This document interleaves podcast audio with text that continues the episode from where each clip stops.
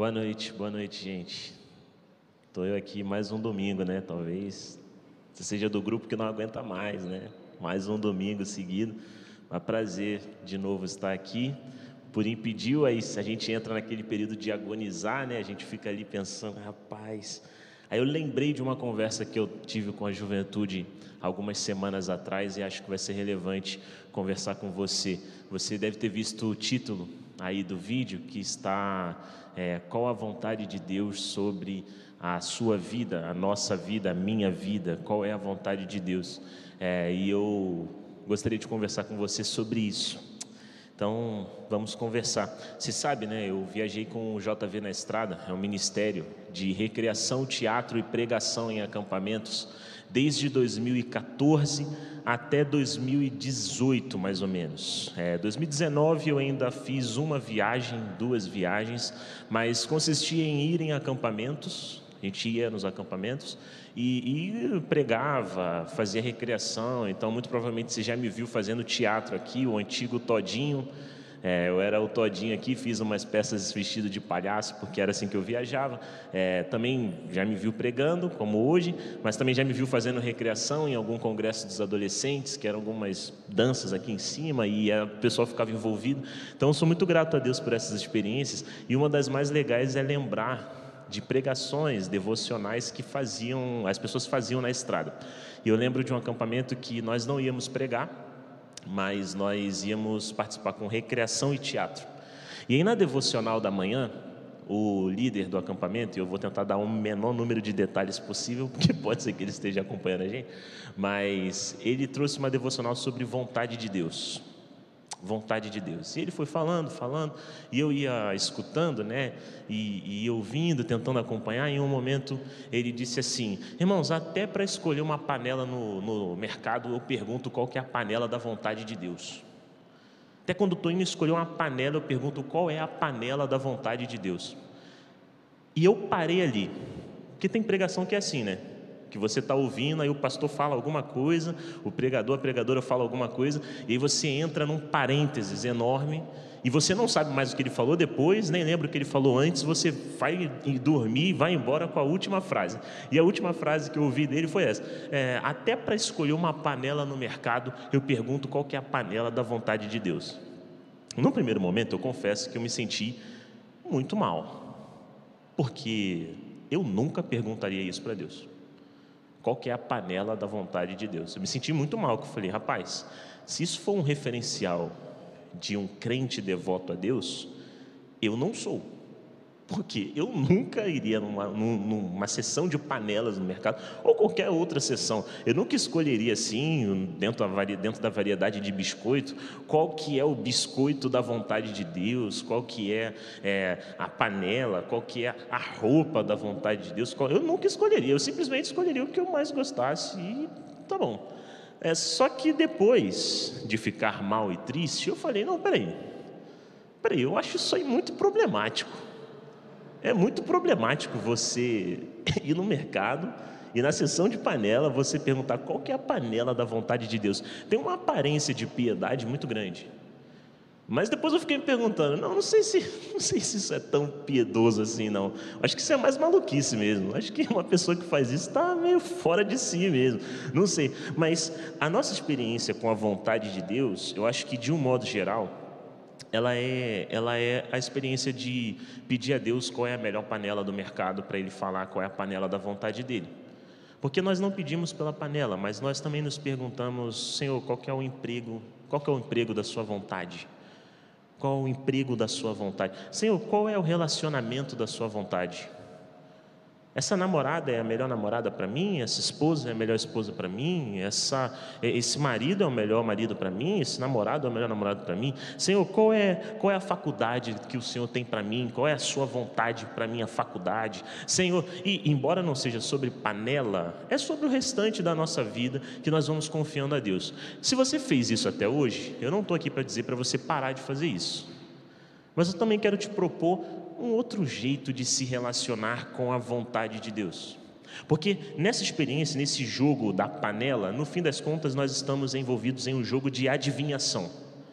Deus tem uma panela escolhida dentro do setor de panela, E ele sabe qual é a melhor panela, sabe qual é a panela da vontade dele, e eu tenho que descobrir qual é essa panela. Então eu pergunto que panela é da vontade de Deus. Eu tenho que descobrir qual é o emprego, tenho que descobrir qual é a pessoa, tenho que descobrir qual é a profissão, tenho que descobrir qual é a casa, tenho que descobrir qual é o carro, tenho que descobrir, porque Deus tem um gabarito, Deus tem uma lista, Deus tem tudo anotado, registrado, nos menores detalhes, desde uma panela até um casamento. Ele tem tudo anotado. E é bom você perguntar, porque está em jogo ali o melhor custo-benefício. Eu acho estranho esse jeito de se relacionar com a vontade de Deus, porque vira um jogo de custo-benefício. Você, você quer saber de Deus qual é o caminho que vai te levar a ter menos sofrimento, qual é a panela que não vai ter problema depois de três meses de uso. Você, você está se relacionando com Deus e está confiando de que, se você seguir a voz do que Ele está falando, você nunca mais terá nenhum problema. Isso é uma ingenuidade, é uma inocência com relação à vida porque você é crente como eu, você se decidiu por Jesus como eu, e nós sabemos que nos decidir por Jesus não é afastar nenhum problema da nossa vida. Mas quando nós nos relacionamos com a vontade de Deus, eu acho que no primeiro momento está em jogo esse custo-benefício, está em jogo essa experiência de qual é o melhor custo-benefício, o relacionamento que tem o melhor custo-benefício, porque estamos iludidos com essa ideia de que, bem, Deus ele tem o melhor, e tendo o melhor, eu vou acessar o melhor, e acessando o melhor, eu não terei mais nenhum sofrimento. Então eu acho problemático no primeiro momento por isso isso. Eu acho muito problemático. E no segundo momento, eu acho problemático também, porque, de certa forma, nós estamos nos, eh, nos escapando de uma responsabilidade que deveríamos estar assumindo. Senhor, qual é a, a, namorada da sua vontade? Qual é a esposa da sua vontade? Qual é o marido da sua, da sua vontade? Qual é o emprego da sua vontade? Eh, Deus está decidindo por mim, e se der ruim, se não der certo, se acontecer algo a culpa vem de Deus. Deus é o culpado, porque. É, só que, como nós somos crentes, nós não falamos que Deus é o culpado. A gente se pergunta o que nós fizemos de errado, para isso que Deus escolheu por nós não ter dado certo. Então, primeiro é problemático porque resume a vontade de Deus, reduz a vontade de Deus a uma experiência de custo-benefício. Perguntar pela vontade de Deus não é mais uma experiência afetiva, relacional, amorosa. É uma transação para ver qual que é o melhor contrato que eu devo assinar. Depois, eu acho problemático porque você está se eximindo de qualquer responsabilidade. E por fim, eu acho problemático porque pressupõe uma, uma imagem de Deus que eu acho totalmente antibíblica. Porque uma vez Jesus esteve diante da, dos discípulos e da multidão e disse assim: Quem dentre vós, se o seu filho pedir pão, lhe dará uma pedra? Ninguém faria isso. Ninguém faria. Se o meu filho me pede pão, eu vou dar um pão a ele. Então por que, que o Pai do céu daria uma pedra? Porque nesse jogo assim da adivinhação, parece que Deus ele tem o gabarito em algum lugar e por algum motivo misterioso ele está sonegando respostas que adiantariam nossa vida. Só que se você não faria isso pelo seu filho, que dirá o Pai do céu, que é o Pai perfeito, que é a maternidade perfeita, que é a família perfeita? Que dirá o Pai do céu? Então é muito problemático esse jeito de se relacionar com a vontade de Deus. Se você faz assim até hoje, não estou aqui para dizer para você parar. Estou aqui para te propor um outro caminho. Um outro caminho, sair do jogo da adivinhação e entrar em outro tipo de jogo com o que chamamos de vontade de Deus, porque ela é algo que deve ser buscado, deve ser almejada, deve ser desejada, deve ser assim, é, é, clamada.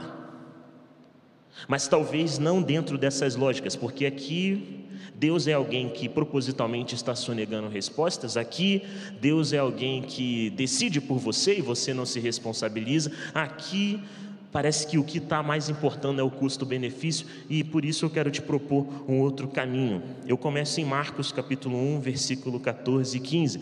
Depois que João foi preso, veio Jesus para a Galiléia proclamando o evangelho de Deus. Cumpriu-se o tempo e o reino de Deus, o reino de Deus está próximo. Arrependei-vos e crede no Evangelho. Cumpri-se o tempo e o reino de Deus está próximo. Talvez a vontade de Deus já esteja clara. Ele quer um novo mundo. Novo mundo é a forma com a qual eu relaciono e, e resumo reino de Deus. Deus quer anunciar, dizer que está aqui próximo, palpável, na altura do seu braço, na altura da sua perna. Está aqui, acessível, está aqui do lado o reino de Deus. Todos os evangelhos começam assim. O Espírito do Senhor paira sobre Jesus e ele começa a pregar depois que João Batista é preso. E ele prega o que? Chegou o reino de Deus. E ele diz o que para os discípulos? Vai anunciando nas aldeias que chegou o reino de Deus. Reino de Deus, esse novo mundo. Há um novo mundo em cena. Deus tem um desejo, que é o que? Um novo mundo. Isso motivou a peregrinação de Jesus, isso motivou a peregrinação dos discípulos, isso motivou a mensagem de Jesus, a mensagem dos discípulos, isso motivou a, a, a entrega de Jesus, isso motivou a entrega dos discípulos, porque eles morreram porque acreditaram que sim, com Jesus nasce um novo mundo. E se você for reparando, todas as promessas, todas as profecias, elas também vão encenando pintando um quadro que é um novo mundo. Parece que a vontade de Deus não é algo que está escondido propositalmente, mas está muito claro nas Escrituras. Eu quero um novo mundo. Eu quero ver nascer um novo mundo na obediência dos meus discípulos que seguem as palavras de Jesus, e isso vai começar um novo mundo. Isso inicia uma nova realidade. E essa realidade ela é marcada pelo quê? Ela é marcada pelo perdão, ela é marcada pela generosidade, ela é marcada é, pelo acolhimento, ela é marcada pela libertação. Qual é a vontade de Jesus? Que os discípulos andem pelas cidades dizendo: Ah, nasceu uma nova realidade, um novo mundo aqui.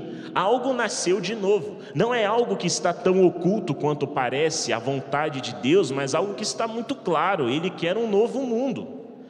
Ele conta comigo, com você, com os discípulos para fazer nascer um novo mundo no poder do Espírito Santo, um novo mundo. Então Jesus ele fala assim: "Você era aquele que devia vir?" E ele diz: "Sou". E você vai ver por que que eu sou. Olha os cegos recuperando visão, olha os cativos sendo libertos, olha aqui as pessoas sendo curadas, olha aqui o evangelho sendo pregado, olha aqui está nascendo uma nova realidade, olha aqui pessoas, família, pais se voltando aos seus filhos, filhos se voltando aos seus pais, está nascendo uma nova realidade. Não é algo tão oculto, não é um jogo da adivinhação, a vontade de Deus sobre a nossa vida, mas talvez seja um jogo de aproximação. Não se trata de tentar ver o que Deus escreveu no gabarito da vida, para ver os mínimos detalhes que Ele já colocou e eu tenho que alcançar, mas talvez se trate de responsavelmente se aproximar disso. Então, quando eu estiver me perguntando, esse relacionamento ele é da vontade de Deus? Depende. Ele é um relacionamento que transforma o mundo na proporção que Jesus transformou, ou é um relacionamento que dificulta o mundo? Ele perpetua ódio, violência, ele perpetua vingança, ele perpetua imoralidade, ou ele está perpetuando paz, justiça, santidade, retidão. E não se trata mais de adivinhar algo oculto, mas de se aproximar de algo que está muito bem claro. Porque Jesus ele vem e é motivado por uma mensagem: digam que o reino de Deus chegou, uma realidade nova nasceu o reino será consumado. Os discípulos são movidos por essa expectativa: Senhor, quando você vai voltar e restaurar tudo?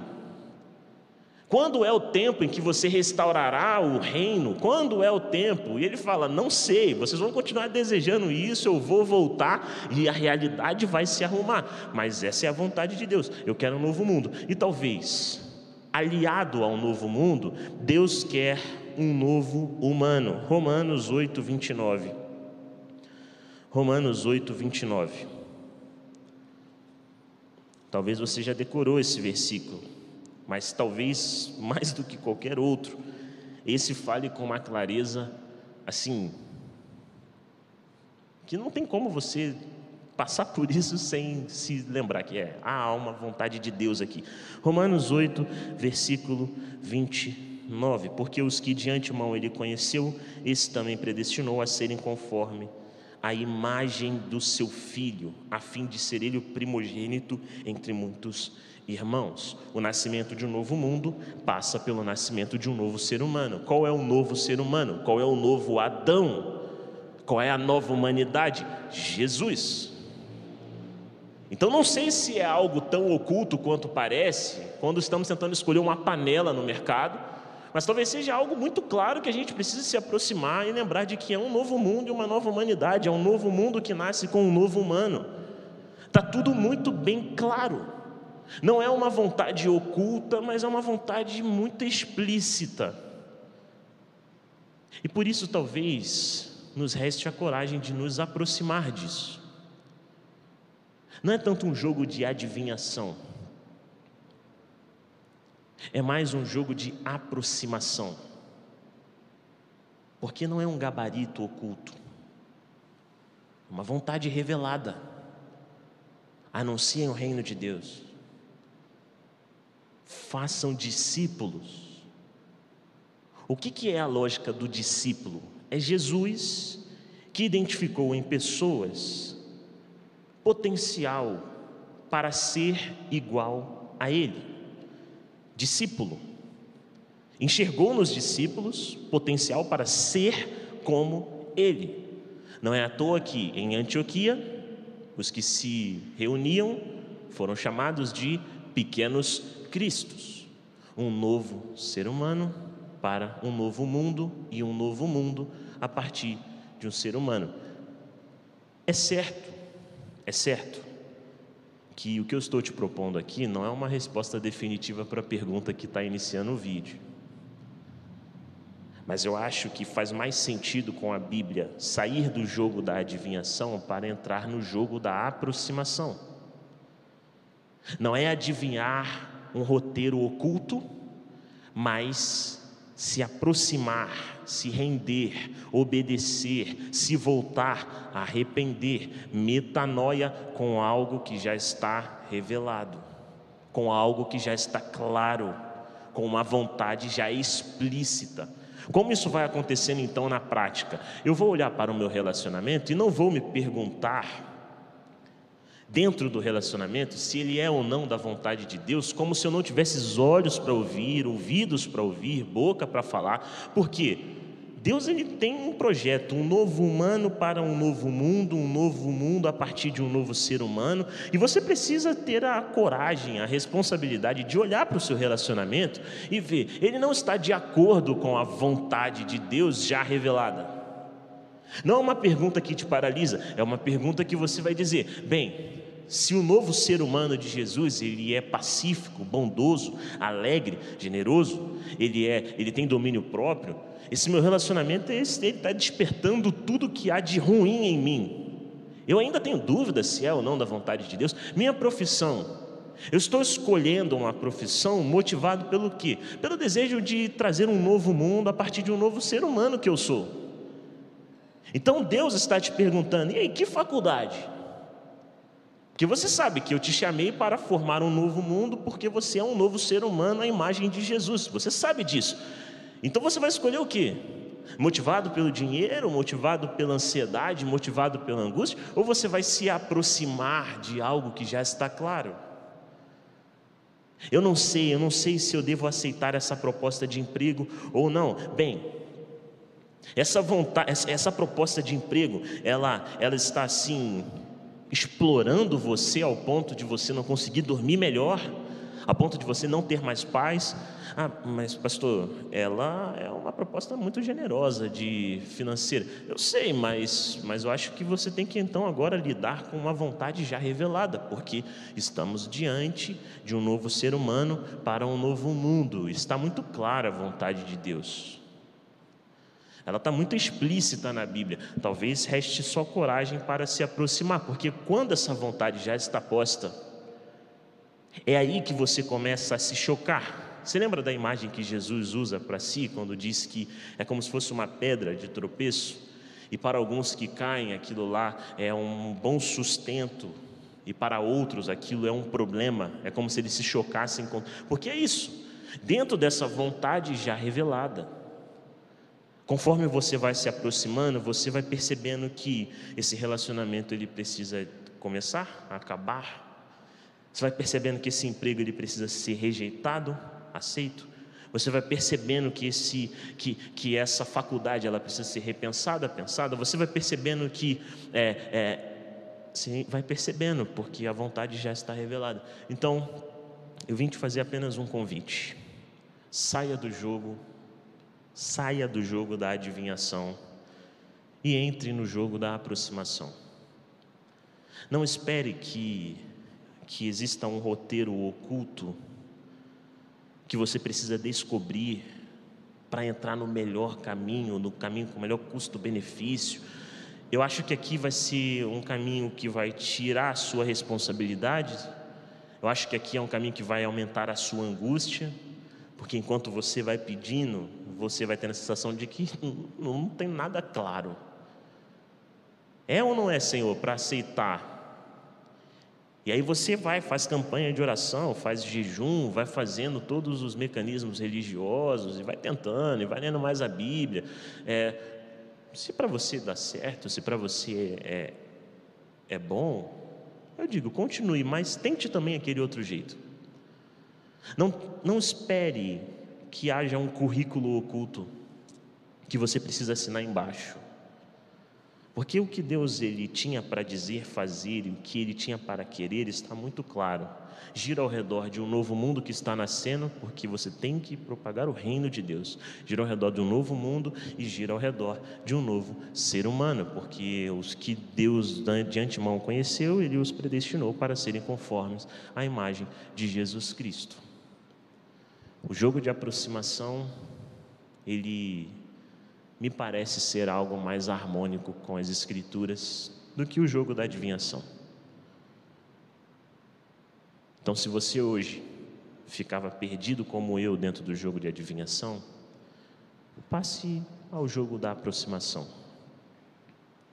Leia a Bíblia ouça os testemunhos, recorra aos sábios, recorra aos mais velhos, recorra aos seus amigos, para ele ajudar você a perceber o que já está claro, o que já está testemunhado, para que você possa se aproximar. E essa aproximação talvez seja um movimento de arrependimento, talvez seja um movimento de restauração, porque a vontade está clara. Um novo ser humano para um novo mundo. Se você dialoga como se estivesse no jogo de adivinhação, não vou te dizer para parar, mas vou te dizer para tentar esse outro jeito. Porque pode ser que você esteja angustiado, investindo em muitas campanhas de oração, campanhas de jejum, para talvez descobrir algo que já está revelado. É um novo ser humano para um novo mundo. Como os seus relacionamentos podem se aproximar disso? Como seus planejamentos profissionais, vocacionais, como as oportunidades que chegam à sua porta podem te aproximar disso que já está posto. Como? Que o Espírito Santo de Deus te acompanhe nesse movimento.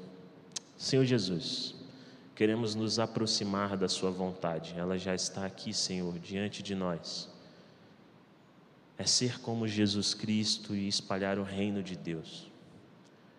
Que o Senhor nos dê a coragem para nos aproximar disso. Porque aqui, Senhor, Tu se aproximas de nós, você se achega a nós, como um companheiro das descobertas, como uma companhia que questiona, como uma companhia que encoraja, como uma companhia que liga o sinal de alerta. Aqui nós estamos, talvez, num quarto muito bem iluminado e queremos sair desse jogo da adivinhação, Senhor. Então, nos ajude, nos ajude, queremos a Sua companhia. Guia-nos pelo caminho de vida eterna. Vê se há em nós, em mim, algum, algum caminho de morte, de pecado. Sonda-nos, guia-nos, proteja-nos. Confiamos, Senhor, na Sua companhia e queremos nos aproximar da Sua vontade já revelada. Em nome de Jesus. Amém.